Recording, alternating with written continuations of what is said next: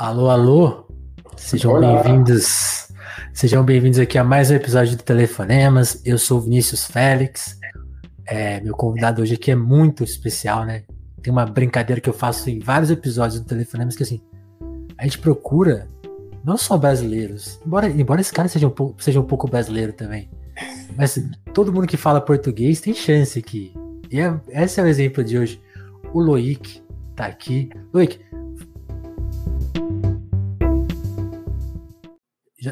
Espero ter acertado a pronúncia do seu nome. E, já, e, e, apresenta pra gente o seu projeto, que é o Leon Statu. É isso? Sim. Me corrige, vai. Leon Statu significa em português homem estátua.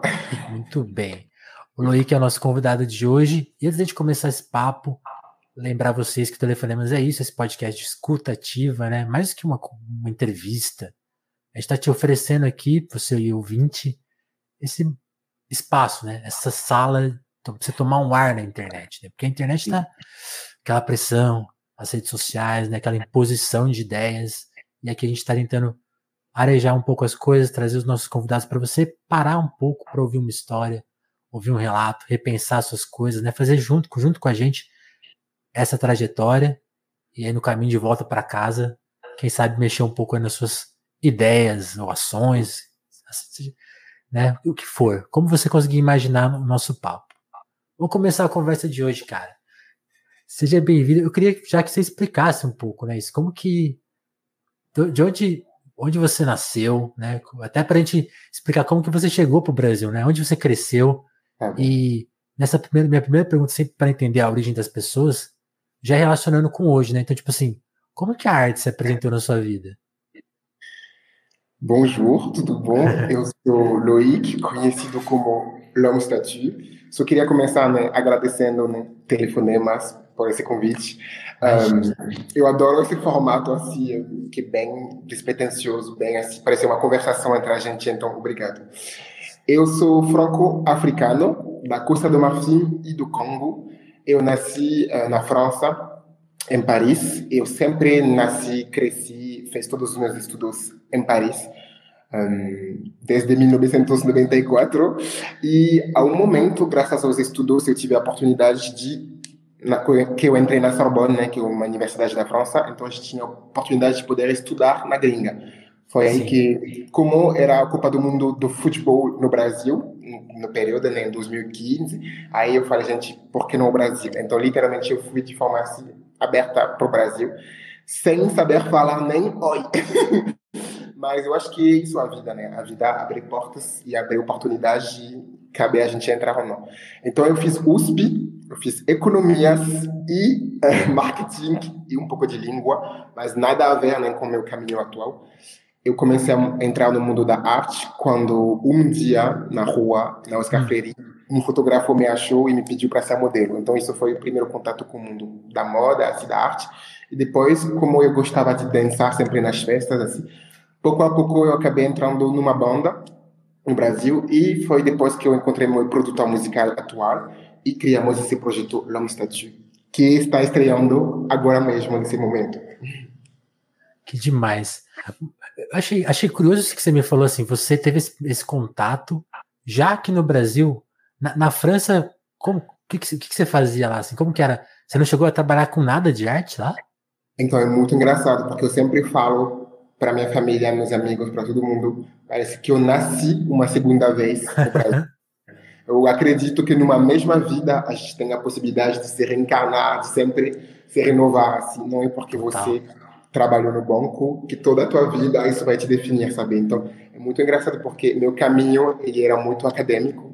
Eu entrei na melhor, melhor universidade da França, fazia tudo bem, assim, era muito da escola. Assim. Mas quando eu cheguei no Brasil, e que eu cheguei com essa energia assim, porque o Brasil tem uma arte, uma cultura tão forte. Eu pensei, gente, primeiro a minha família não está aqui, então quem Tô vai livre. Poder, quem vai poder me julgar? E segundo, justamente eu pensei é o momento para me criar uma nova identidade. Ah, que ninguém me conhece aqui. Cara, que, que, que, que momento mágico isso, né? Tipo, posso ser outro mas ser eu mesmo, né? exatamente, exatamente. Eu sempre, o, o, nome do meu álbum, ele se chama Ser. Justamente por causa de. Tenho muito essa relação com ser. E você falou uma coisa na, na introdução que me tocou, assim. Tu falou que as redes sociais é esse lugar que muito de pressão, de não sei o quê. Sendo também, hoje em dia, um pouco artista e influencer, eu sinto muito essa pressão, assim, no primeiro grau. Então, é importante sempre se definir primeiro, definir quem você quer ser, antes de deixar as pessoas projetarem as coisas em você. Total. E eu queria eu até, eu até tinha bolado dessa ser a primeira pergunta, né? O disco chamar Ser, para mim é muito especial, porque assim, não tem coisa mais difícil, né? Sim, sim. Eu me di contar na vida que a gente tem muito medo. A gente tem muito medo de ser, a gente tem muito medo de o que, que os outros vão falar, etc. A gente tenta muito mais fingir ser, a gente projeta uma versão de nós nas redes sociais, no mundo, nos colegas, nos amigos, mas uma vez que a gente vai entender que o nosso maior poder é quando a gente é, aí que se cria um novo caminho assim. Ah, uma vez que eu entendi que ser é suas forças, mas também suas fraquezas, seus medos, seu lado solar e seu lado meio escuro, tudo isso representa nós. Uma vez que eu entendi que abraçando tudo isso, eu ia me tornar um ser único, foi aí que eu falei, caralho, tava com tudo. E isso está expresso no disco, né? Não, não só nas letras, mas na escolha sonora, né? Porque, tipo assim, é muito diverso, né? São, são canções que não estão for, formatadas como Sim. canções, né? Não é aquela coisa fechadinha da canção, Sim. assim, é, é cenários, né? Como, como que você bolou isso? Eu vou até empurrar um pouco mais a tua pergunta, e tua afirmação não é só na música e também nos visuais, né? Tipo, tu viu que a capa do álbum literalmente eu estou pelado, então foi uma escolha minha, assim, sabe? É, eu estava criando esse álbum no momento no qual eu comecei do nada durante a pandemia a ter um boom nas redes sociais. Eu cresci muito rápido no TikTok. cheguei a um milhão em menos de oito meses, assim, sabe? Tipo, foi muito, eu não entendi nada, assim. Então, por mais que tudo isso estava crescendo nas redes sociais, menos eu estava me sentindo eu, estava cada vez mais me sentindo tipo o francês no Brasil, segundo as pessoas. Então, no momento eu falei, peraí, vamos parar tudo, vou me reapropriar meu corpo. Foi aí que eu postei essa capa do álbum Pelado. E sobre a música, um, isso eu trabalho de cocriação com meu produtor musical, que é o Pelar, né? Ele é um produtor muito foda, trabalho com muitos artistas, um, Antônia Moraes, e trabalha com as meninas às vezes do um, enfim, muitos artistas, muitos, muitos artistas. E o que, que eu adoro com ele é que ele abraça totalmente quem você é. Ele não tenta impor a sua arte, sabe, em você. Então, como ele entendeu que sendo um franco-africano no Brasil, eu tenho uma bagagem muito grande, ele me deixou essa liberdade total, sem me impedir nada. Até na letra, às vezes eu falo umas coisas um pouco errado. Por exemplo, eu lancei uma última música que eu chamei Canto de Sereias, mas se tu vê bem, o português seria conto das sereias, sabe? Então ele não me corrigiu, ele me deixou esse lado assim, bruto. Assim, tipo assim, tem, tem uma informação aí, né? Não posso censurar essa informação. Né? Exatamente, exatamente. E, e, o engraçado é que eu quero tanto fazer bem, quero tanto fazer tudo certinho. Ele falou, não, abraça esse, tua, esse teu jeito de errar às vezes no português, abraça teu sotaque, abraça tudo isso, porque é isso que vai te tornar único. E pensando bem, quando tu vê os artistas foda do Brasil. Eu penso no Milton Nascimento, que me inspira muito nesse álbum. Um, Ponta de Areia, a música dele, eu fiquei tipo, meu Deus, sabe? Eu penso na, sei lá, na Gal Costa, em todos os artistas assim, Jorge Benjol, etc. Todos finalmente tiveram um pouco de loucura suficiente para decidirem fazer a música que eles querem, assim, Total. sabe? E, e hoje eu sinto que a gente está numa era no qual parece que tem um formato muito preparado que as pessoas entregam para bombar, assim, sabe? Parece que tem Total. uma fórmula, assim, e qual seria essa fórmula? Isso, isso, assim, isso é muito louco, né? Porque se você pegar o Clube da Esquina oui. do Milton, Sim. tipo assim, o Milton tava despontando como um cantor solo, aí naquele momento que ele podia pegar aquilo assim, pô, vou, vou virar o crooner do Brasil, sei lá, ele podia ter investido nessa, ele falou, não, vou chamar os meus amigos e a gente vai fazer um rolê que ninguém viu antes. E vou tirar o meu nome da capa. Olha que que, que, que ousadia, né? O próprio, o próprio Jorge Ben, tipo, não, a música brasileira, sei lá, tem a bossa nova. Ele, vou fazer uma segunda coisa aqui, amigo. Vou escapar, né? Tipo, na hora todo mundo fica meio tipo, mas tem, tem como? Eles provaram, tem, tem como sim. Tu falou uma coisa que tá me arrepiando, assim, porque eu até falei pra minha equipe, gente, primeiro a minha equipe tava puta, eles estavam tipo, gente, por que o nome está aqui? Por que, porque meu nome é Loic. Por que não simplesmente Loic, uma coisa mais acessível? Por que não uma coisa mais, sabe? Porque eu sei fazer finalmente uma coisa bem pop, tradicional. Total. Eu tenho todas as ferramentas para poder entregar uma música de três minutos com uma batida chique e que o povo vai gostar. Eu entendo muito bem como funciona o TikTok, aqui eu estou aí há muito tempo. Então, sei que poderia fazer uma dancinha e isso ia bombar muito rápido. Mas será que é isso que eu busco na vida? Você sabe? Será que. E eu cansei das coisas do imediato, uma coisa que é consumível durante um verão. Eu quero fazer uma coisa que talvez as pessoas vão demorar para entender, mas que daí a 20 anos as pessoas vão falar: caralho, era bom mesmo, sabe? Isso que você falou é muito bonito, sabe? Porque uma, vez eu ouvi isso, sabe de quem? Do Mano Brown. A gente foi entrevistar ele sobre o disco solo dele, é um disco solo que chocou muita gente, né? Porque uhum. ele, sendo o maior rapper do Brasil, ele fez um disco de solo onde praticamente ele não rima, né? Tem pouquíssimos raps no disco, é um Sim. disco do canto, né? Do soul, do funk. E aí eu lembro que a gente perguntou isso pra ele, tipo, pô, Brau, por que você. A gente teve a chance de falar com ele, ele. Aí ele falou desse jeito, ele falou assim: se, eu, se vocês se, assim, se, se eu precisasse fazer um disco de rap moderno, tipo esses que estão na rua agora, com a batida pá, a letra pá, eu fazia. Fazia. Mas é, é o que me interessa. Não. Ele falou assim: eu sei fazer o que vocês estão desejando e querendo, e tipo, que parece que vai bombar. Ele falou assim, mas não é o que eu quero fazer. eu quero propor outra coisa, né? E, e, tipo assim, isso que você falou, vou propor uma coisa que daqui a anos vai ressoar. Sim. O disco dele, por exemplo, a cada ano que passa, acho que mais pessoas entendem e cada vez faz menos sentido ter algum dia questionado, tipo, pô, por que você não fez um disco de rap? Pô, ainda bem que ele não fez um disco de rap. Sabe que eu parei de olhar os algoritmos, os números, essas coisas do Spotify, ouvintes mensais, etc. Eu parei de olhar tudo isso porque vai gerar frustração e eu não quero isso. Eu quero simplesmente entregar uma minha arte. Se tocar uma pessoa no mundo, somos 7,5 mil bilhões. Se tocar pelo menos uma pessoa, isso eu tô feliz, sabe? E outra é coisa. gente já. Exatamente. E, e, outra coisa que eu ia falar só para completar, assim, sobre, por exemplo, o, o nome Long Statue. Uma vez eu conversei com meu pai, assim, ele falou, sabe, antes de ter o Michael Jackson, esses clipes de 10 minutos, sabe, do thriller, assim, um clipe foda que, que é meio que um, um filme, assim, não tinha essa coisa assim. Antes de ter uma Madonna para fazer essas músicas assim, esses clipes meio chocantes, assim, não tinha muito isso assim. Antes de ter um Ray Charles para chegar num piano assim cego, não tinha. Então tem que ter um precursor assim. Então, cada vez que você propõe uma coisa inédita, é o mais difícil Total. Abrir uma porta é o mais difícil, porque as pessoas não entendem, as pessoas projetam as inseguranças deles, as pessoas vão criticar e tudo. Mas uma vez que a porta está aberta, tu vê que o povo entende aos poucos. Sabia? Vou te revelar uma coisa. Eu não sabia que você tinha essa fama no TikTok, porque eu conheci o disco. Uhum. Quando, quando a Yasmin, a sua assessora, veio falar comigo, eu já conhecia o disco, eu tava ligado, assim, então já, oh. já tava no meu radar. Aí eu fui, quando, aí eu fui pesquisar, te achei no YouTube. Porque, tipo assim, eu tenho TikTok, mas eu não uso muito. Sim.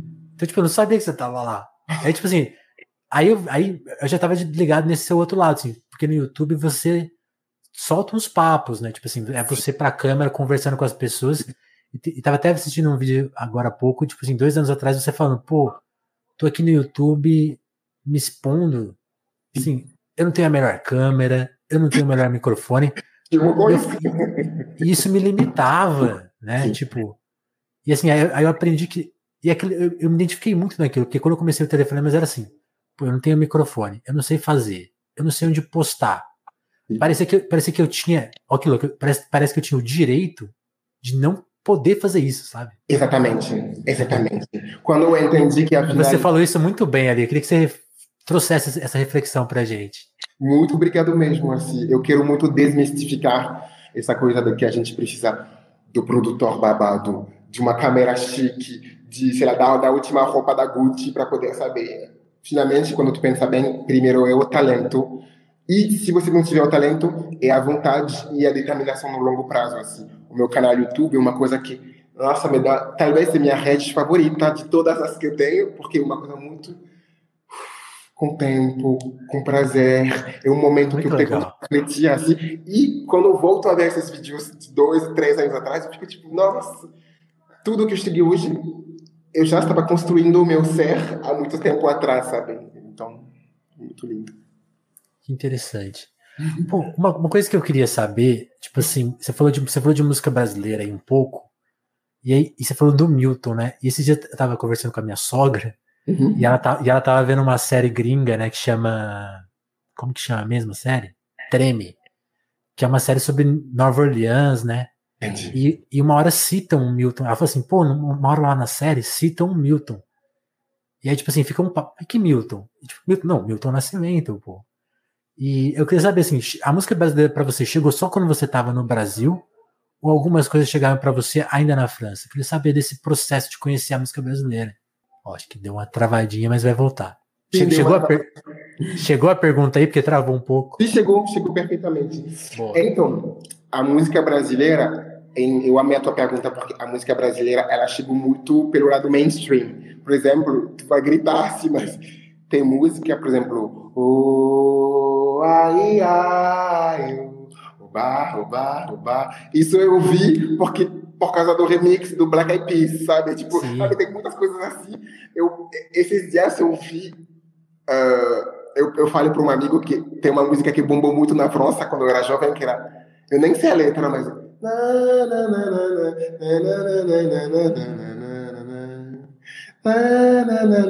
essa música, tu vai gritar, é porque. Chorando se foi, né? Isso, tu vai. Desculpa, não sei se eu posso falar isso, mas quando eu era jovem, a gente ia sempre com meu pai no McDonald's, no Mac. E uhum. quando tu tinha um menu de crianças, assim, tinha um, uma brincadeirinha, assim. E foi essa música, sabe, na brincadeira tinha várias músicas do mundo. E eu descobri essa música sendo jovem pelo McDonald's. Então, é doido como tu vê que a cultura brasileira, assim, ela chegou pela globalização. Total. Foi só quando eu cheguei no Brasil que eu acabei acessando toda essa fonte assim, de música brasileira. Assim. Eu, pedi só para você repetir um pouquinho, porque cortou uma, um pedaço da sua, da sua resposta. Você falou assim, chegou pela globalização, aí cortou. Ah, é engraçado que a música brasileira, ela chegou para mim pelo, pela globalização, né? Sabe, tipo, McDonald's, Black Eyed Peas, não sei o que, não sei o que, sabe? As publicidades na TV. Tá, tá. Tá travando um pouquinho, mas tá tudo bem. Eu acho isso triste que a minha cultura do Brasil chegou por esses meios assim, porque rolava uma grande caricatura do Brasil quando eu cheguei, foi aí que eu entendi que, cara, justamente tem clube da esquina. Recentemente eu descobri, sei lá, Luigi Luna, Duda Beat, Bacocho do Blues, Urias, uh, sabe, vários artistas que gostaria que a França, por exemplo, a Europa conhecesse, sabe? Nossa, se a, Uri, se a Urias chegar na França, ela destrói. Se ela pisa um dia, Urias, se está ouvindo isso, se tu pisar um dia na França, já era. Acabou. A Urias que recentemente teve que ter super papos. Escutem quem não escutou ainda. Eu estou muito coisa... feliz de ver, a... só fazendo uma parênteses assim, eu saí numa revista esses dias que estavam apontando os 22 artistas rising, sabe? Subindo uhum. assim. E dentro tinha artistas como eu, Urias, Chameleon, etc. Eu estou muito feliz de ver que a nova geração, assim, está cada vez mais. Porque eu acho que a gente esperava muito um, de label, de gravadora, de não sei o quê, e isso gerava uma frustração. Agora que essa nova geração está entendendo que criando aquele clipe, filmando aquele negócio, chamando os amigos para participar tudo isso é material lindo, tudo isso é legado, aí eu sinto que a nova geração está indo com tudo. Assim. Eu queria que você contasse um pouco, né? Você falou, pô, eu vim para o Brasil e participei de um grupo, né? É, que é, é, o Teto Preto, certo? Exatamente. Você poderia contar um pouco dessa história? O que, que, que foi essa etapa da, da sua vida, assim? Eu cheguei no Brasil uh, em 2010 2015, que como eu te falei que eu estudava na USP, só que eh, eu estudava de dia. Então tinha todas as minhas noites muito livres para poder descobrir o Brasil, etc. Foi aí que eu comecei com meu parceiro, os meus amigos, a sair muito. E aí eu conheci uh, a Mamba Negra, o DD, um, as festas de noite que rolavam no que rolam ainda. Para uma pessoa que nunca foi na Bamba Negra, explica o que, que é esse rolê, porque acho que tem gente que não, não vai saber, não vai entender o que, do que você está falando. Eu Como sempre falo. Como por você isso que explicaria? Por isso que eu falei para ti que eu nasci uma segunda vez, assim. Porque eu acho que nascer é descobrir. Nascer é abrir seu olho- os seus olhos numa realidade que você não achava que existia, sabe? E quando eu cheguei no Brasil e que eu cheguei nessas festas underground de São Paulo, como Mamba Negra, falei, meu Deus, parecia um Disneylândia da música eletrônica underground, sabe? Eu falo Disneylândia no sentido assim, realmente assumindo essa palavra, porque tudo parecia possível, sabe? Quando tu é criança, que tu vai no Disney, que tu vê que tem um lado muito férico, assim, tudo me parecia possível. Tava vendo pessoas, eh, performers, drag queen, todo mundo muito empoderado, todo mundo muito também eh, receptivo, receptiva e ehm, aqui para abraçar também a tua arte, assim, porque eu cheguei no palco literalmente para te explicar sobre o teto, eu estava numas festas de rua, eu acho que era uma SP na rua, dançando assim, sozinho, de olhos fechados, e a Laura assim, me cutucou e ela falou, eu quero você no meu projeto. Eu nem falava bem português, então tava tipo, sorry. Tipo, E ela nem te conhecia. Não, nem me conhecia, mas conheci. E aí conversamos pelo Facebook para te explicar de quanto tempo faz, assim, era em 2016 Ah, época do Facebook. pelo Facebook e aí uh, literalmente eu cheguei na, na próxima mamba na mamba seguinte, desculpa, e ela me falou sobe aí no pau, eu tava tipo, o que, que eu vou fazer assim? Então foi muito, literalmente minha entrada no mundo da arte, cada vez que as pessoas me pe- pediam para explicar, eu não sei como explicar, porque foi um, literalmente eu tive que subir no palco e fazer acontecer assim. Que mágico, né? Sim. E, e, tipo, aí eu acho que fica uma Ah, questão. e aí viajamos o mundo, va- eh, começamos então essa efervescência né, da banda aqui no Brasil, mas era muito a cena de São Paulo, né? A nossa cena aqui do bairro, do centro, do não sei o quê. Só que eu acho pouco tu vê que outras cidades estavam vindo disso. Ahn, BH, ahn, Brasília, Bahia, não sei o quê. Então tivemos a chance de fazer uns festivais como Coquetel Molotov, como, sei lá, Reg Beach, como Mega Festival, que não sei o que, não sei o que. Então, Palmas começando a crescer, aí que conseguimos um manager, que é meu manager atual do Lomos Tattoo, que é André, André Bourgeois, ele é manager da, da CEL, também a cantora CEL, e ele falou, "Va- vou levar essa banda, vou levar vocês fora do Brasil, porque rolava ainda uma cena no Brasil, mas o povo ainda não acreditava no potencial. E, infelizmente, tu sabe que quando uma banda, né, tu vê agora que a Anitta fez o Coachella, sabe? agora como o povo tá mais assim, a Anitta sempre a mademoiselle, sabendo que o povo criticava, tu sabe? Então, foi uma vez que a gente conseguiu ir para a Austrália, uma vez que a gente conseguiu ir para o Portugal, para o Canadá, para a França. Literalmente, a nossa carreira se criou lá gringa. Quando a gente voltou, do nada chegou um monte de proposta no Brasil. Assim. Eu sempre gostei de vocês. Merci! e uh, só para. mas mas- mas de- de alguma forma, gasolina furou um pouco a bolha, né? Sim, sim. A gasolina, uh, eu comecei a entender o, que a banda estava começando a pegar umas proporções quando eu estava na USP, em um dia, porque era meu segredo, Teto nem minha família sabia. Só para te lembrar, tenho uma mãe e pai africanos com a construção social e mental da África, meu irmão do Canadá, então também, todo mundo tá lá da gringa. E aí, do nada, assim, meu irmão falou, o que, que é isso? Minha mãe, o que, que é isso? Meus amigos da Sorbonne, Filho. então, eu falei, eita, mas foi isso. Para ter essa curiosidade, aqui no Brasil, a sua mãe falaria assim: Filho, que isso? Na, na- em, francês, em francês, como ela te falaria essa mesma expressão? mon fils, qu'est-ce que c'est que- Qu'est-ce que c'est que ça?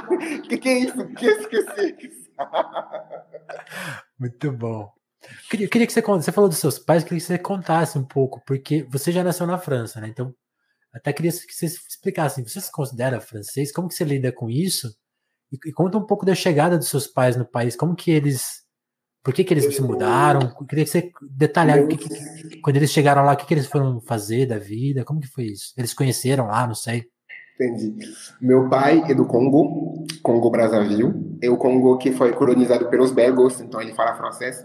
A minha mãe, ela é da Costa do Marfim, era uma colônia francesa, então ambos falavam francês. Não se conheciam lá porque eram de dois países, inclusive dois tribos, né, dois países que não costumam se casar, assim, se conheceram na França. Minha mãe chegou criança, tipo uns oito anos, assim, estudando na escola de freiras. Meu pai chegou na adolescência e eles se encontraram no, na universidade, uh, inclusive no bairro qual eu nasci e cresci, assim, em Créteil, que é na França, que é um bairro de Paris.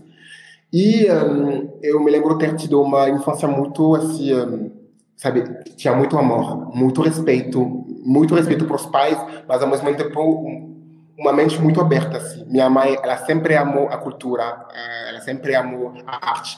Ela que me foi que me levou nos meus primeiros filmes, por exemplo, LGBTQIA+, né? Por exemplo, Billy Elliot, sabe, sobre a dança e sabe, vários filmes assim, minha mãe me levava assim. Então, é, eu não tive uma infância que me proibia assim, isso que eu amo. E talvez por isso que eu sou tão livre hoje em dia. E, e meu pai, ele queria muito que a gente tivesse um pé ainda com a África. Eu, mesmo se eu nasci e cresci na França, eu nunca esqueci que eu sou primeiro africano, assim, sabe? Se bem que quando eu tinha oito anos, quando eu tinha oito anos, meu pai literalmente nos olhou em casa e falou para meu irmão e eu, vocês não conhecem as raízes de você. Eu falei, o quê? Ele falou, amanhã vocês vão para África. Eu falei, não! Ele me lembrou que eu segurei a cama assim. E eu fiz um ano na Costa do Marfim foi o melhor ano da minha vida, reprogramou minha mente e me abriu a mente sobre justamente o mundo, né? Porque eu estava muito na minha realidade francesa. Eu adorei estudar lá. Eu comia de um jeito diferente. A escola era diferente, né? A gente fazia dança. Em que sentido? De, de, detalha isso pra gente. Como que era a escola lá? Por isso que eu te falo que hoje, porque todo mundo me pergunta, você tem um background artístico, você faz arte? Quando eu penso bem, minha primeira conexão com a arte, na real, foi na África, porque Enquanto na França tem curso de ping-pong, curso de natação, curso de, sabe, um, esporte bem assim. Na África era um, a gente tinha curso sobre cultura africana, a gente estudava as deusas, a gente estudava sobre a, a história de Iemanjá, a gente estudava dança, etc. Então, a cultura era e os estudos eram muito diferentes. Então, meu primeiro contato com a dança, na real, foi na África, porque tinha curso de como rebolar. é engraçado, né? que tem curso e, e, e, deixa eu te falar, uma vez eu estava conversando com o Emicida, aí, ele, uhum. aí foi muito curioso, porque foi, na, foi pouco, pouco depois que ele voltou da África, também a primeira vez que ele foi, acho que ele foi para Angola uhum. e para Putz, agora não vou lembrar outro país que ele foi. Ele foi em dois países lusófonos. E ele falou para mim uma coisa quando ele voltou, ele falou assim, foi a primeira vez que eu vi as pessoas rebolando sem a, a conotação, sabe, a conotação sexual que tem no Brasil. Muito. Você é, sente isso também? Não, muito. Eu me lembro, inclusive, que a, quando eu era jovem eu adorava Beyoncé, eu adorava as Destiny Child e tudo. E meu pai me olhava, eu tinha tipo uns 10 anos, e estava tipo, gente, vocês não estão entendendo que isso é o mapuca, mapuca é a dança tradicional africana, que tipo do, do rebolo, assim, sabe? Eu tava tipo, ah, deixa pra lá. Assim. Então, tipo, não, quando daqui a mais cinco anos todas as vidas dos Estados Unidos vão fazer isso, aí que vocês vão reconhecer isso. Mas isso sempre fez parte da nossa cultura, assim. A dança, como eu te falei, que vocês chamam de twerk, de rebolo, na África é uma dança que chama mapuca, que existe, tipo, literalmente há séculos, assim, sabe? Então, sempre foi na nossa cultura e nunca rebolar é visto como algo sexual, a conotação assim sexual, se bem que a gente dança isso na escola. Assim. Sim. A gente que deturpa um pouco, né? Tipo, dá, dá, uma. Por isso, por isso até achei legal, assim, quando você, quando você falou que seus pais vieram muito jovens para a França, eu ia falar assim para eles. Quer dizer, eu ia te perguntar: ah, você acha que em alguma medida eles foram. tiveram a origem deles cerceadas? E a, e a sua resposta meio que já respondeu isso, né? Tipo, não, não né? Eles se manteram, se mantiveram presentes até hoje eu guardo e mantenho muitas coisas da África. Eu cozinho nas cozinhas, tipo, sei lá, o futu, a louco. E eu vejo muita, muitos lados parecidos da cozinha brasileira também com a cozinha da África. Outras coisas também, às vezes eu falo, do nada tu vai me ver fazer. E sabe, tem muitas coisas que eu levo da África, isso é uma insulta, por exemplo. Sabe, tem muitas coisas que estão enraizadas em mim, ou tenho também um nome africano, que é Fani. Fani significa aquele que é inclassificável. Foi minha avó que me deu, sabe? Então, sabe, tem muito, uma bagagem africana muito enraizada. E eu acho que cada vez que eu tenho dúvida sobre eu, eu me relembro quem eu sou por causa da minha identidade. E vou só fazer uma parênteses. Do mesmo jeito que tu falou, né, da, da, da dança, etc., que às vezes tem um valor aqui sexual, eu fui mais com a feminilidade e masculinidade que eu tive essa briga aqui com o Brasil. Porque eu cresci na África vendo homens com brincão, vendo homens com os colares lindos, vendo homens muito assim, com joias, muito compostos, assim, muito divino, muito assim, que poderia ser efeminado aqui. Então, quando eu cheguei no Brasil e que eu estava assim, muito assim, nobre, assim, as pessoas me insultavam na rua, tipo, o que, que esse negão quer, sabe? O que, que é isso? Não sei o que. Então, é, tive muito um choque de cultura quando eu cheguei no Brasil, porque as pessoas esperavam de mim, como negro, como preto, que eu fosse menos, sabe? Parece que eu precisava ser muito, de um outro, de um outro jeito, assim. Foi choque. Coisa. E, e, isso mexeu com você de alguma forma? Porque, tipo, ah, mexeu. Porque, tipo assim, é muito pesado, né? Tipo, você chega com uma postura pra frente e o mundo te fala, ei, calma aí, tipo, é, é muito violento e, isso. E né? às vezes era muito. Uh, me incomodam sim, já falei sobre isso em vários vídeos ao vivo, etc. Uh, e foi aí, eu nunca, eu nunca vivi um racismo, por exemplo, ou uma discriminação no Brasil muito tapa na sempre foi soft, né? Foi soft, assim, mas soft. E pior para mim. É pior, exato. Sempre foi desmascarado. Em vez de alguém me falar eu te acho feminado, as pessoas gritam na rua Verá Verão, por exemplo, que eu adoro, que eu acho uma, uma, uma, uma figura incrível do Brasil. Ah, um gênio, né? Também, mas as pessoas gritam isso e quando tu vê que isso sai da boca de um cara branco, assim, que tá no banco, que grita isso, tu, tu entende que não é um presente que tá te fazendo. As pessoas gritam para mim, negão da ceia, as pessoas gritam para mim na rua, Wakanda, sabe? Quando tu vê isso do nada, quando tu vai buscar teu caldo de cana, mano a gente cresceu juntos, sabe? Tipo, essa liberdade de me falar. O povo, o povo às vezes me, me decepciona muito. Eu adoro assim, os brasileiros, é um país que me, mas tem muitas coisas. E por isso, ah, por isso que eu usei tanto essa esse lado assim do corpo. Eu exponho muito meu corpo nos meus clipes, nas minhas fotos, no Instagram, na minha arte, porque se eu exponho primeiro meu corpo, você não tem mais direito de querer me criticar sobre isso, porque eu já estou tomando o próprio direito do meu corpo. Tu tá entendendo o que estou dizendo?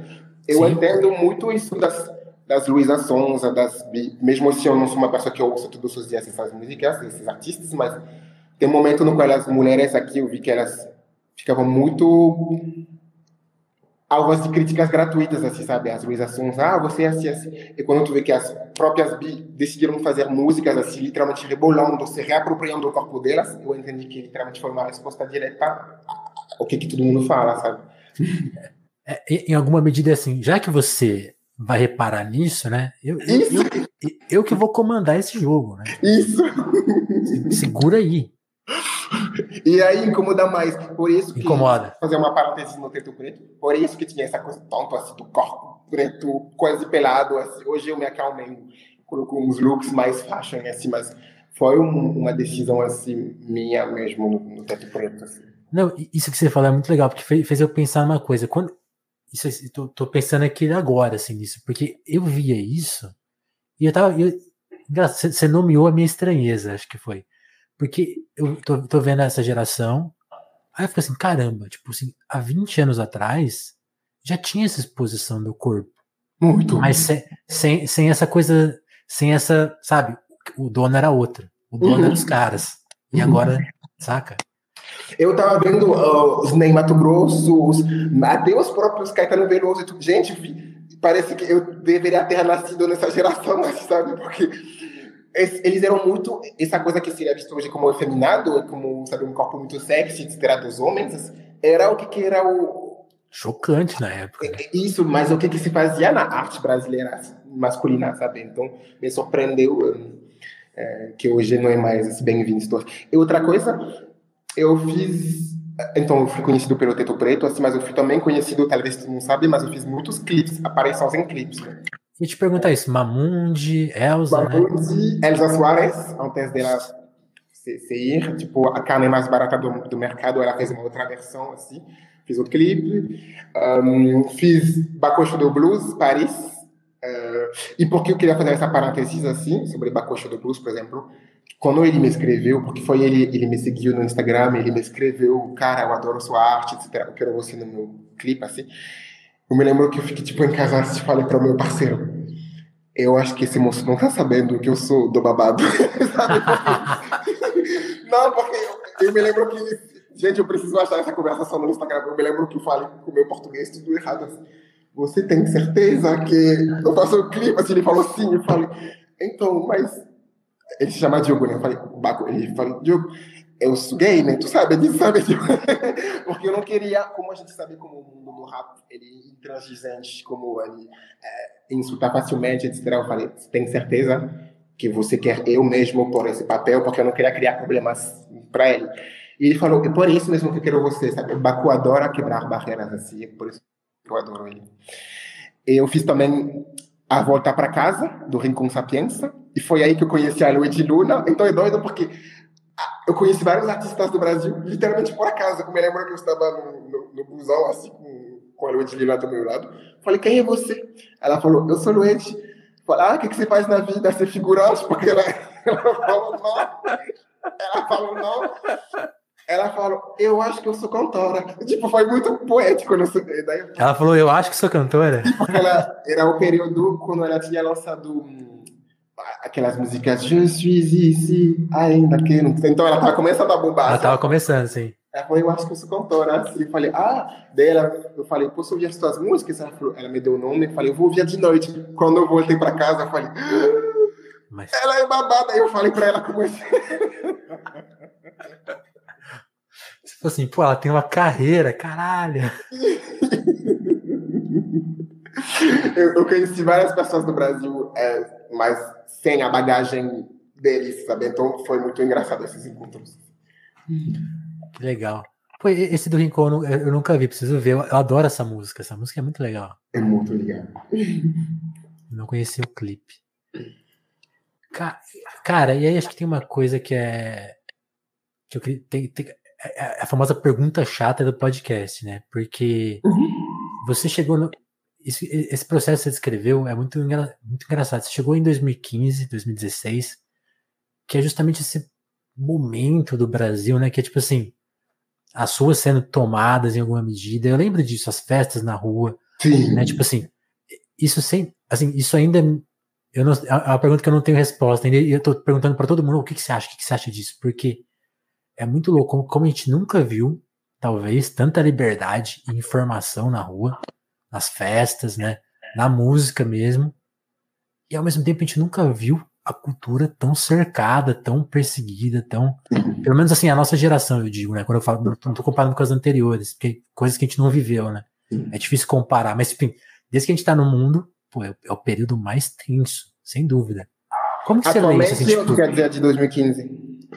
Não, é, não, nesse processo, você chega no Brasil, pô, você pega o Brasil numa etapa. Sim. E aí a coisa vai mudando meio muito rápido, né? Tipo assim, como que você absorveu isso?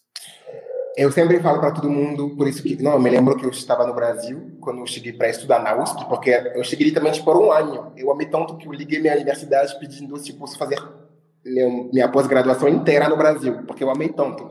Eu me lembro que eu escrevia para os meus amigos na França, tipo, vocês estão perdendo, é incrível aqui, porque eu vivi esse Brasil que você está falando, assim, eu me lembro de tudo que você está falando, tipo, com imagens, com SP na rua, com choque de cultura, com o rock. Eu morava na galeria do rock, sabe? Então, com o rock coabitando com o reggae, coabitando com a música eletrônica. Eu não sabia da cultura tão forte também da música eletrônica no Brasil, porque a gente acha muito que o techno ele é europeu. Primeiro, músicas eletrônicas são pretas, mas a gente acha muito que tudo é tipo europeu e tudo. E quando eu cheguei no Brasil, eu falei, caralho, tem performers na cena junto com o DJ que tipo tinha todo um, novo jeito de repensar isso, a música. Isso, isso, é uma coisa que eu tô entendendo só agora, sabia? O quanto que a música. Eu sempre fiquei assim, mas, tipo, a música eletrônica era mais popular tipo, na minha adolescência. E hoje cada vez mais eu entendo. Ah, ela foi, ela foi posta de canto por causa disso. Exatamente. Exatamente. Por causa disso.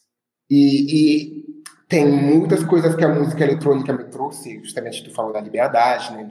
sei lá, do que essas festas de São Paulo me abriram a, mente. E, inclusive, uma coisa que vou te falar assim, o meu álbum atual, que todo mundo que ouça, ouça em casa atualmente acha que é um, muito um álbum assim introspectivo e tudo. E quando essas pessoas ouçam o álbum no show, eles ficam, tipo, caralho, mas é uma batida pesada? Porque o álbum que fizemos com o Zupelar, te lembrando que Zupelar, meu produtor atual, ele fazia parte comigo do Teto Preto, ele que produziu o álbum e tudo, sabe? Então, nosso álbum foi pensado pela rua, pela pista, pela... e agora que a gente está tocando o show, que eu tô tipo, tô ansioso para o povo ver isso, porque as pessoas acham muito que meu álbum ele foi criado por uma coisa mais do celular, não, ele foi criado especialmente, tem uns beats que eu estou imaginando já antes de criar o público na hora, tipo, eu falo para tudo e aqui botar um BPM fortão, porque eu já penso como o público vai dançar. porque eu sou bailarino. A, a, gente, a gente tá muito no fone de ouvido, né? E você pensando numa, numa puta caixa de som já. e outra coisa, eu sou bailarino, então o meu álbum, que é o primeiro álbum, ele foi muito pensador de uma forma assim, quase intuitiva, assim, da pista de bailarino, do beat corporal, como que o meu corpo reage. E agora que sou cantor, que eu estou repensando o segundo álbum de uma forma mais isso para responder a tua pergunta sobre o Brasil esse tenso. Eu caí aqui um momento, mas já voltei.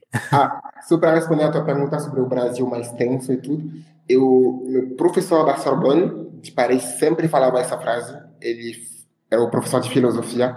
Ele cada vez que tem repressão, a resposta na, literalmente na hora assim é a liberdade. Porque imagina tu pegar uma bolha, tu tentar exprimir, exprimir ela, ou ela explode, ou tipo, tu, tu, tu, tu sente que tipo, mais tu tenta exprimir ela, tu tem, tu tem uma resposta, sabe? Então, o governo, etc, etc, nunca pode totalmente nos controlar, nunca pode totalmente nos um, calar, nunca pode totalmente nos... Porque sempre terá uma resposta imediata do público, e isso que eu acho lindo na arte. E se o preço das coisas continuar desse jeito, segura que a explosão vai ser mais cedo do que vocês estão esperando. tá muito caro tudo. Você tá, tá caríssimo. Tá, você tá tô... conseguindo se virar esses, esses tempos? Graças ao TikTok. É isso que é engraçado é que eu cresci no TikTok. Eu... Ó, pessoal que tá acompanhando, vamos com. Opa, caiu um segundo. Sem problema. Eu tenho. Tá, tá, tá um pouquinho devagar porque a gente, a gente começou a fazer coisas, falar coisas muito sérias aqui. A internet, quando você fala coisa muito séria na internet, ela fica lenta, é, é automático. Vocês já perceberam isso? É real. É real. Ó, ó lá. Voltei. Voltou. uh, para responder a pergunta, eu cresci, apesar de mim, né, nas redes sociais, assim, com TikTok, com etc. Então, uh, eu consegui me virar porque precisava pagar aluguel, precisava comer, precisava. Então, por isso que eu dei tudo de mim nas redes, assim. Mas sempre pensando um pouco do dinheiro que vou ganhar graças às publi, vou reinjectar isso nos clipes e tudo, porque tudo que a gente faz na carreira de Long Statue não é patrocinado por, sei lá, label e tudo, é patrocinado literalmente por eu, pela, sabe, pela gente, assim, sabe? Então, tem muito essa coisa de as redes sociais e o meu trabalho durante a pandemia foi tudo para sobreviver e para reinjectar nessa reinjectar nessa carreira musical. Massa. Me, me, conta um pouco do TikTok, né? Porque o TikTok tem essa coisa, né? Tipo assim, eu, eu postei pouquíssimas coisas lá. E, tipo, lá, isso, isso, é uma coisa engraçada, porque, tipo assim, às vezes eu entrevisto uma pessoa aqui e eu divulgo nas redes sociais que essa pessoa participa, né? Tipo, eu não, não coloco ela em redes sociais que ela não tá, porque, tipo, é, é quase que as pessoas perguntam, quase que as pessoas perguntam, tipo, mas quem é essa pessoa? Né? Ela não tá aqui, não faz muito sentido. E aí é muito engraçado. Eu entrevisto a pessoa, aí eu, tipo assim, aí eu acho ela no Instagram. Aí eu posto lá, pô, ó, oh, você veio aqui no telefonema, tá? Aí sempre que eu vou pro TikTok eu não encontro as pessoas, porque algumas não estão lá. Mas aí de vez em quando eu posto algumas coisas. Em consequência disso, tipo assim, a gente não tem muito seguidor lá. Mas aí eu vou ver os vídeos, tem tipo assim, 3 mil views. Assim, um número muito grande. Eu falo, mas Sim. Onde, onde que tá sendo entregue isso? Tipo assim, e você tá com um milhão de seguidores, tipo assim, foi da noite pro dia, foi devagar. Me conta como que é esse processo. porque é uma rede meio misteriosa pra gente. Eu posso ainda, te né? explicar literalmente como funciona o. Hoje eu entendi tudo do algoritmo assim, como bombar. ah, literalmente, eu posso literalmente fazer uma aula assim. Porque eu conheci o TikTok, o boom do TikTok, no momento que o TikTok tava um, aumentando. Então, eu comecei o TikTok por acaso assim no início da pandemia. Eu sou artista bailarino, cantor, modelo. Não tinha mais como nem dançar nos rolês, nem fazer show né, de show viajando, nem fazer campanhas de modelo, porque tinha as restrições, etc. Então, estava aqui em casa. E uh, cansava. E a, assim, e a cabeça fervendo, né? Tipo, Isso. e agora? E me lembro que eu fazia muitos vídeos do YouTube, etc. Mas no momento eu estava tipo, gente, preciso de outras coisas para fazer. Foi aí que meu, meu parceiro falou: baixa o TikTok. Foi ele que falou, baixa o TikTok, tem toda a juventude, os jovens atuais que estão lá. Falei, ah, deixa pra lá. Um dia eu baixei e eu fiz os vídeos, mas literalmente postando e deixando meu celular do lado. Assim. Um dia, fomos na natureza, assim, numa viagem, porque tinha um lockdown total, assim, então fomos em Batuba, onde eu estou atualmente, e aí eu fiz um vídeo que era, tipo, eu traduzia o nome das pessoas em, do francês para o português. Exemplo, Antoine em francês seria Antoine no francês, em português seria Antônio. Uh, Julian seria Júlio. Uh, Natasha, você sabe, então cada nome do Brasil tem uma tradução na França. Eu sou Loic, aqui no Brasil seria Luiz. Então eu fiz isso, eu fiz o meu dia. Eu postei o vídeo a meio-dia, eu voltei de noite, eu vi que tem um milhão de views. Eu falei, o que está acontecendo? Nesse vídeo eu ganhei 20 mil seguidores. Uau. de manhã e o dia seguinte eu cheguei a 50 mil seguidores. Então, de um dia para o outro, eu ganhei 50 mil seguidores no TikTok. Aí que eu falei, o que, que é isso?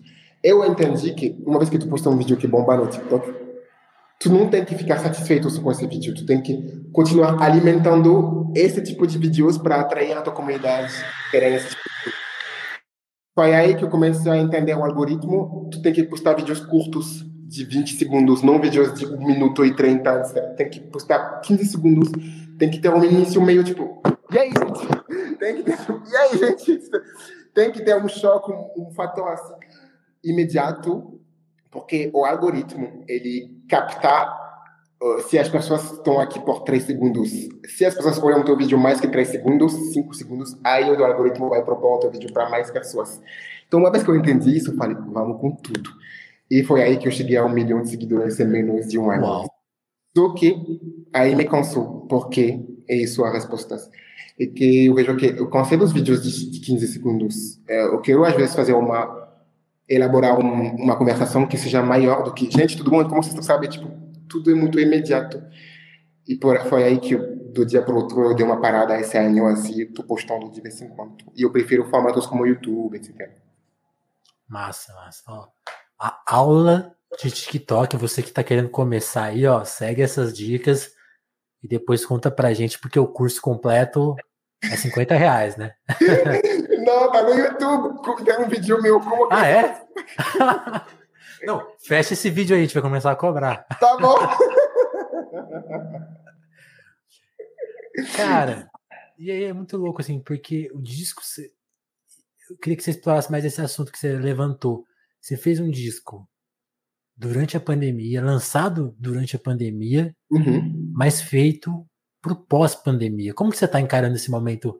Eu sou meio pós-pandêmico. A gente meio que sabe, a gente meio que esse dia alguém me falou, eu acho que eu tava vendo o Bruno Tortura falando, porque é, mas tem uma névoa, né? Tipo assim, você não sabe exatamente o que tá lá, né? E a gente tá é, vendo assim, tipo, ah, não, acabou a pandemia. Uhum. Mas ainda tá meio nevoado. Como que você tá encarando, tipo, essa, esse retorno? Primeiro, eu queria recontextualizar assim, a frustração que eu tenho, porque o álbum foi criado em novembro de 2018, meu primeiro álbum. Tem assuntos nesse álbum que hoje eu tenho 27 anos ele foi criado em 2018, então tem assuntos que eu tinha, tipo, uns 24 anos. Por isso que tem músicas como Jalousie, que falam sobre amor livre. Tipo, eu amo ele, ele me ama, eu amo os dois, os três, talvez, sabe? Tem músicas que são muito de eu, adolescentinho, sabe? E hoje eu sou um adulto, então o álbum, ele foi criado em 2018 para ser lançado em 2020 eu já estava bucado, eu fiz uma com Teto Preto, ainda fazia shows do Ramos Tatu, porque era esse momento de transição. A gente viajou para o México com o Tony do Teto Preto. Eu fiz show lá no México. Caramba. Então eu estreiei o projeto no México. Você tava tipo assim: 2020 vai ser meu ano, porra. Eu... Tu quer saber uma coisa? O Teto Preto estava bucado para o Primavera Sound Espanha. A gente era a primeira banda do Brasil a ser bucado junto com a Pablo Vittar. Uh, Não teve. também tinha também, eu, eu fui bucado pro DGTL Brasil sozinho, sabe? Então, tinha muitas coisas. E a, a, estratégia era lançar o álbum em maio de 2020. Aí, lockdown em, 2000, em março, algo assim, março ou abril, assim, falei. Final, final de março, final de março. Só que na nossa cabeça era tipo, o lockdown ia durar tipo dois meses, então minha equipe, espera, beleza. Dois meses depois, mais um, mais um lockdown, mais um lockdown. Então, o álbum literalmente estava fervendo assim, na minha barriga, na minha cabeça, sabendo que estava tudo pronto, a capa já estava feita, tudo estava pronto. Aí meu manager fala para mim, gente, eu acho que a pandemia vai durar muito mais. Porque ele já falava com os festivais da gringa, como ele cuida da nossa carreira, que ele cuida da uhum. carreira do céu e tudo. Então, ele já estava tendo os retornos dos grandes festivais da gringa, que falavam, todo mundo, gente, está congelado os festivais até agora. Então, foi quando eu entendi isso que eu falei. O bagulho Porque... vai estar mais... Isso é muito louco, né? A gente, a gente já tá meio que esquecendo dessa época. Isso que você descreveu foi muito real, né? Tipo, primeiro veio o lockdown. Sim. Tipo, aí as, as reuniões eram assim, ó. Não, daqui um mês, dois meses a gente se fala. Aí naquela, na, dois meses depois, ó, daqui seis meses a gente conversa, tá? Aí, seis meses, ó, vamos ver para ano que vem. por isso, não, por isso que eu te falo que eu fiquei maluco, porque quando tu me fala que o álbum foi pensado para o público, ele literalmente estava pensando para o público, porque ele foi criado naquele período, para aquele período pré antes da pandemia, sabe? Caramba. E aí eu fiquei frustrado, mas eu guardo eu falei, preciso lançar ali, porque ele mostra um lado muito vulnerável e quase da infância cândido assim meu, assim, eu não tinha nenhuma interferência do mundo da música ainda, então quis lançar esse primeiro projeto, mas já tem o segundo álbum que está sendo preparado agora. Esse, mês, mês que vem, né, eu vou lançar um novo clipe, dia 15, que foi feito durante a pandemia, sabe? Então tem muitas coisas que, tudo material que está lançando agora é um bebê da pandemia. Esse sim, feito na pandemia, entendi. Perfeito, perfeito. Ó, vou convidar todo mundo para escutar o Ser Oh, é um disco muito gostoso de ouvir. Né? Escuta no seu fone, taca na caixa de som, curte, que eu acho que vai ser uma boa, um bom passeio, né? Mas eu queria dizer também outra coisa. Um, eu não tenho essa pressão de gente, vão ouvir, sabe? Porque eu, como eu te falei, eu poderia fazer umas músicas mais fáceis de ser absorver, etc. Mas eu quero. Esse é uma viagem assim, para ouvir a primeira música até a última, realmente um momento assim. Mas as músicas, as próprias músicas, elas têm uma segunda vida no show. Tem beats, por exemplo, Jalousie, que no show a gente recria um novo beat. Tem músicas, uh, por exemplo, tem uma que é engraçado, a música que tem menos views e menos ouvintes no Spotify, que é Cabelo Dance é a música que o público no show pedir mais um, mais um, sabe? Então, tá, literalmente é um álbum que foi criado para o show, por isso que eu tô falando isso aqui. Se vocês têm a oportunidade de vir no show, eu vou ficar mais feliz ainda, porque vai ter um show no Rio. Quando que é o próximo? Show no Rio, dia 6 de abril, no Bruma Festival. E outro show em São Paulo, dia 20, na Misty, uma festa de São Paulo. Então, vão as festas que o bicho vai pegar, então. Que demais, que demais. E, e tem mais surpresas, mas eu não quero eu vou tocar madeira, porque tem surpresas grandes, gigantescas mesmo, eu vou falar. Não vou falar e, nada. E, e, quem quiser te acompanhar, você falou que tá meio ausente do TikTok, por exemplo. Instagram tá rolando.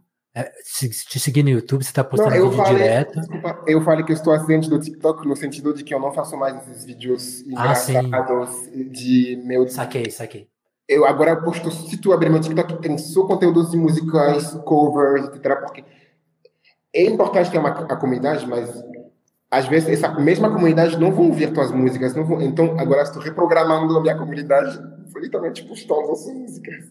Massa, massa. Então as pessoas podem te seguir em qualquer rede social que você está em todas. Sim. E aí a, a minha pergunta para encerrar o papo, você falou que, pô, será que eu não tenho amigos? Vamos, vamos virar amigo então, né? Oh!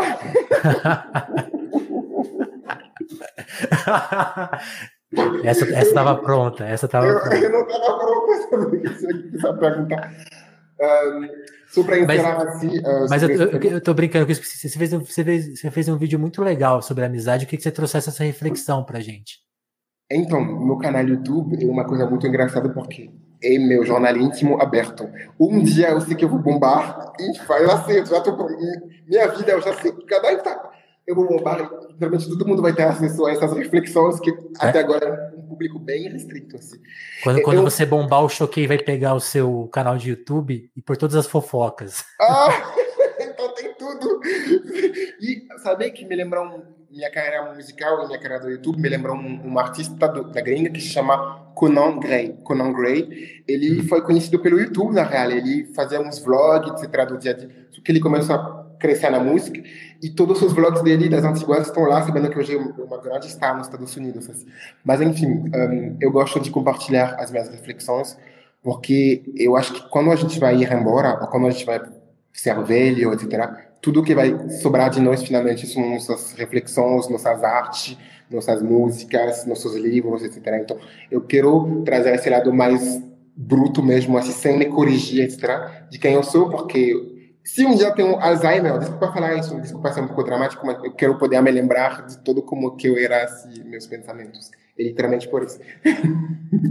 Não, legal, legal demais que, que todo mundo tem essa perspectiva de, pô, guarda as suas ideias, né?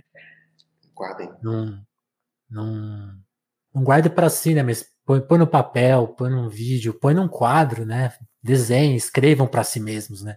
Sim. É um processo que a gente não faz a gente, a gente faz, a gente consome muito o que os outros estão fazendo, né? A gente passa muito tempo vendo filme, Sim. ouvindo música, mas todo mundo tem o direito de ser o seu próprio artista, né? De fazer o seu registro. Exatamente, exatamente. Se tu vê comparado aos outros, às outras redes, no canal YouTube eu que faz menos views assim, mas é lá que eu tenho mais prazer assim. É, te juro, parece que tem vídeos lá que eu fiz que para mim eu considero como um álbum, um filme, sabe? Tipo, é, porque cada vez que eu vejo de novo, eu acho que você tem que ter isso também. Você que faz entrevistas e tu, tu deve ter uma entrevista que tu tá tipo, puxa, Total. essa eu arrasei, assim, eu tô orgulhoso? Total, tem coisas que eu ouço e falo, nossa, mas é, até que é bom, viu? Então, imagina se um dia eu viro um, um Milton Nascimento da música e o povo vai poder ver essa entrevista. Olhe pra gente daqui a 20 anos. Eu avisei? Cara, muito especial o papo, queria te agradecer.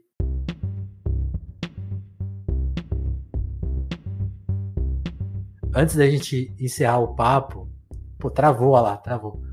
Mas enquanto o Lohik, o Lohik volta, Sinto aqui. tá aí. Enquanto, pra, pra, antes, antes da gente encerrar o papo, só lembrar todo mundo que tá vendo essa conversa, seja na versão ao vivo, seja aqui na versão podcast, onde você estiver ouvindo telefonema, saiba que a nossa missão é aqui do jornalismo independente, né? Dessa produção num papo diferente, né? Com esse, com esse ar mesmo. Assim. O, pa- o papo de hoje foi muito exemplo do que a gente gosta de ser, né? De trazer esse respiro, trazer essas ideias, refletir aqui.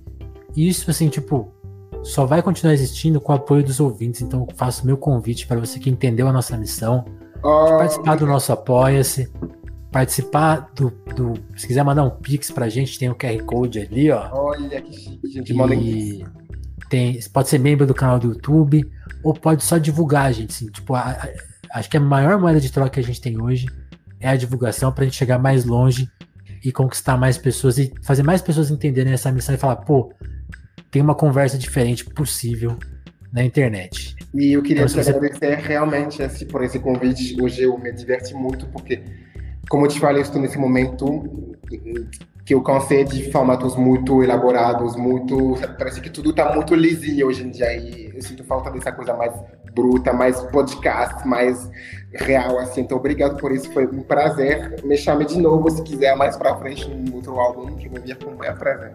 Eu quero, eu quero, você vai ser nosso convidado fixo aqui, pelo menos uma, uma entrevista anual, eu quero. Ah! Ok. falando sério, falando sério. Tipo, a entrevista da Billie Eilish, que ela faz anual, assim.